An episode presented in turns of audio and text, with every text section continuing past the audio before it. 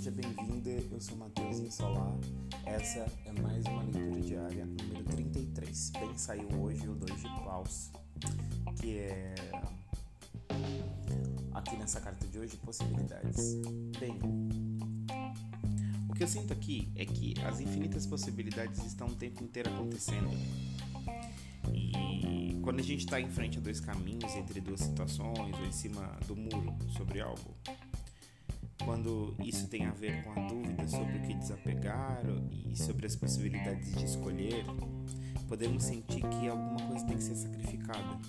E esse espaço do sacrifício pode ser pesado para a gente. Então, relembre, quando eu digo pesado, quer dizer que não verdadeiro, não é alguma coisa que vai criar mais conosco, então a gente não precisa fazer isso. Relembre que nossas escolhas não eliminam as nossas possibilidades, e sim criam mais dessas possibilidades diferentes das já conhecidas.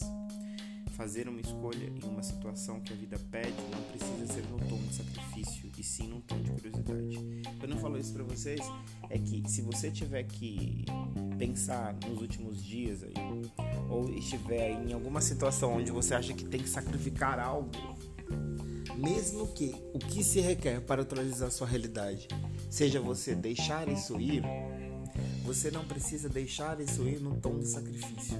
Você pode começar a insignificar, ou seja, retirar o significado. ou seja,